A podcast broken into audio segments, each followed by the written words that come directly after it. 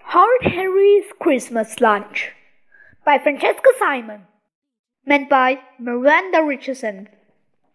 Oh, handkerchiefs, just what I wanted, said Perfect Peter. Thank you so much.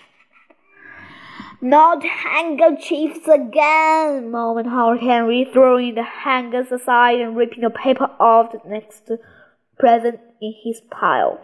Don't tear the wrapping paper, squealed Perfect Peter. Horrid Henry ripped open the present and groaned.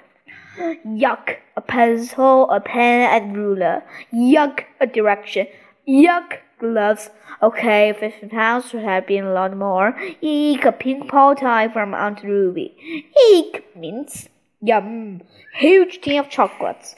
Good, four more knights for his army. Very good. A subscription to the Gross Out Fan Club. And very, very good. The Terminator Gladiator trended. And, and, where was the rest? Is that it? shrieked Horrid Henry. You haven't opened my present, Henry, said Perfect Peter. I hope you like it. Horrid Henry tore off the wrapping paper. It was manners with the Maggie Centre. Uh, gross, said Horrid Henry. No, thank you. Henry, said Mom, that's no way to receive my present. I don't care, moaned Horrid Henry. Where's my substitution hip hop dinosaur? And where's the rest of the Terminator Gladiator fighting kid? I wanted everything, not just the train did. Maybe next year, said Mom. But I want it now, howled Henry. Henry, you know that I want doesn't get, said Peter. Is that right, Mum? It certainly is, said Mum.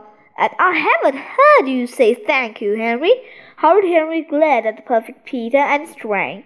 He was a host stinging a worm to death. Whoa! wailed perfect Peter.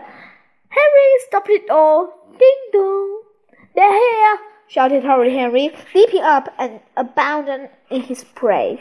That means more presents! Wait, Henry, said Mom. But it's too late. Henry raced to the door and flung it open. There stood Granny and Grandpa, Prissy Polly, Pimply Paul, and Vomiting Vera. Give me my presents, he shrieked, snatching a bag of brightly wrapping gifts out of Granny's hand and spilling them on the floor. Now, we are the ones with his name song. Merry Christmas, everyone, said Mom brightly. Henry, don't be rude. I'm not being rude. I just want my presents. Great money, said Henry, beaming. Thank you, Granny. But couldn't you add a few pounds then? Henry, don't be horrid, snapped Dad. Let's let the guests take off their coats, said Mom. Bleh!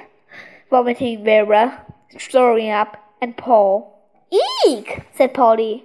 All the grown-ups gathered in the sitting room to open their gifts. Peter, thank you so much for the perfume. It's my favorite said Granny. I know, said Perfect Peter. And what a lovely comic, Henry, said Granny. Mutant Max is my, um, favorite. Thank you, Henry, said Grandpa. This comic looks very interesting. I'll have it back when you are finished it, said Henry. Henry, said Mom, glaring. Some of reason Polly didn't look lightly with his present. Eek! squealed Polly. This soap has hairs in it. She pulls out a long black one. That came free, said Horrid Henry. We're getting you toothpaste next year, you little brat, muttered Pimply Paul under his breath. Honestly, there was no pleasing some people, thought Horrid Henry indignantly. It gave him Paul a great bar of soap, and he didn't seem thrilled. So much for it's the sort of that counts. A poem, said Mom. Henry, how lovely. Read it out loud, said Grandpa. Dear old wrinkly Mom, don't be glum, cause you've got a fair time, and I'm even bigger. Maybe later, said Mom. Another poem, said Dad. Great. Let's have it, said Granny. Dear old Beverly Dad. And so forth, said Dad, phoning Harry's poem quickly. Oh, said Polly. staring at the crystal frog vase Mom and Dad had given her. How funny! This looks just like the vase I gave Aunt Ruby for Christmas last year. What a coincidence, said Mom, blushing bright red. Great minds think alike, said Dad quickly. Dad gave Mom an errand. Oh, an errand, just as I always wanted, said Mom. Mom gave Dad oven gloves. Oh, oven gloves, just what I've always wanted, said Dad. Pimply Paul gave Princess Polly a huge power drill. Eek, squealed Polly. What is this? Oh, that's the necklace, Booper, Drover, Jibble. Oh, Mrs. 670 XM3, said Paul. And just wait till you see the instruments. You're getting those for your birthday. Oh, said Polly. Granny gave Grandpa a lovely mug to put his false teeth in. Grandpa gave Granny a shower cap and a bumper pack of dust. What super presents, said Mom. Yes, said Perfect Peter. I love every single one of my presents, especially the stamens and winders in my stocks. I didn't, said Horrid Henry. Henry, don't be hurried, said Dad.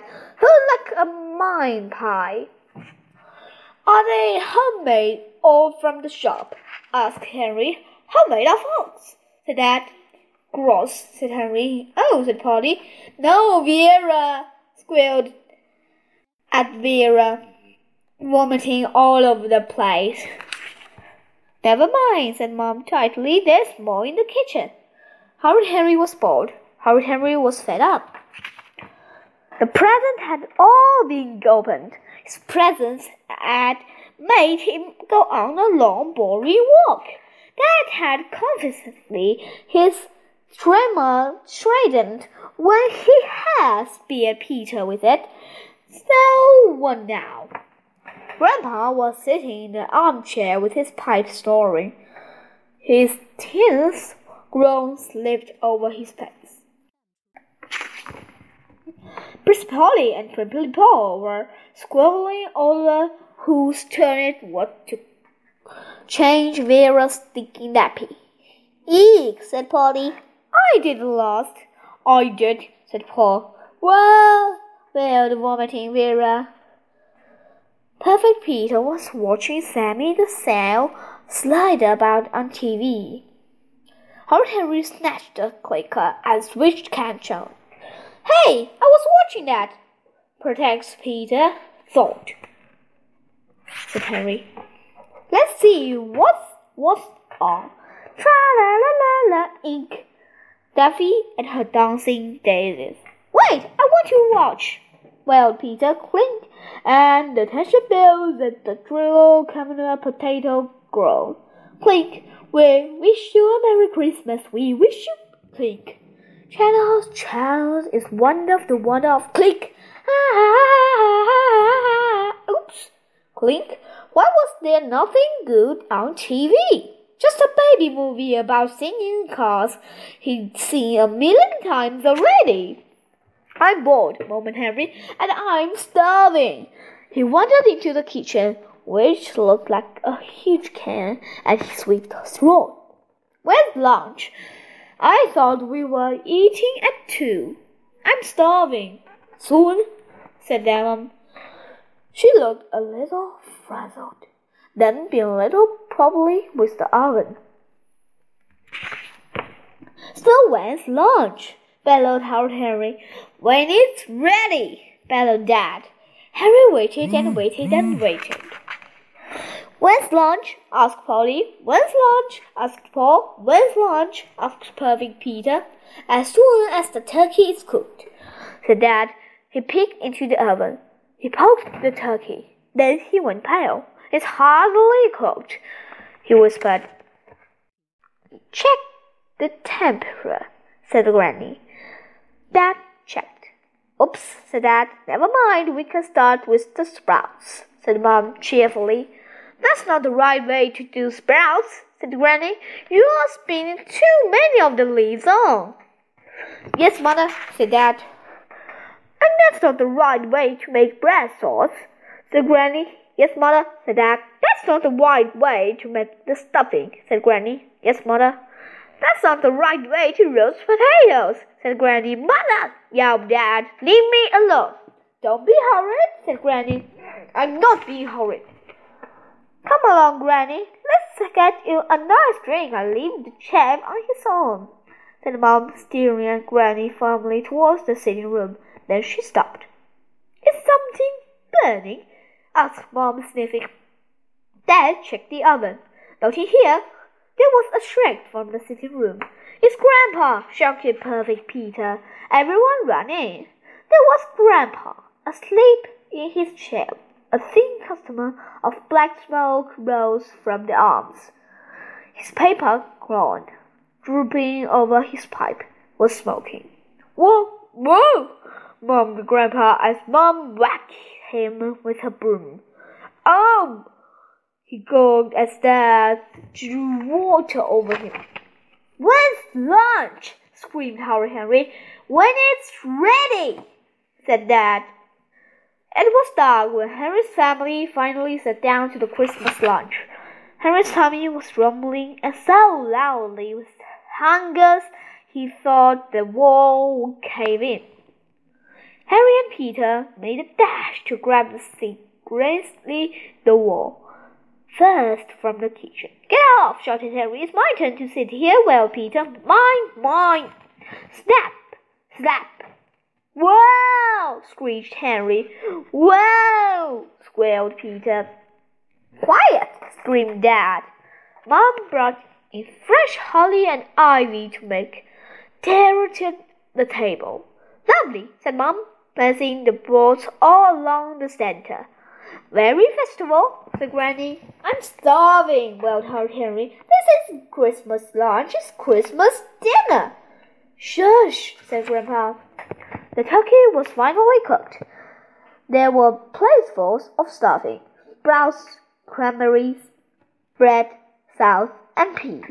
Smells good, said Granny. Mm, boy, said Grandpa, what a feast! Horrid Henry was so hungry he could eat the tablecloth. Come on, let's eat, he said. Hold on, I'll just get the roast potatoes, said Dad, wearing his new oven gloves he carried in the screaming hot potatoes in a glass roasting dish and set it in the middle of the table. There are said Dad. Now who wants dog meat and who was that crawling? Ah! screamed Polly. Oh, there are spiders everywhere. Millions of tiny spiders were prowling from the holly and crawling all over the table and food. Don't panic, shouted Pimply Paul, leaping from his chair. I know what to do. We just before he could do anything, the glass dish with the roast potatoes exploded. Crash! Smash! Eek! screamed Polly.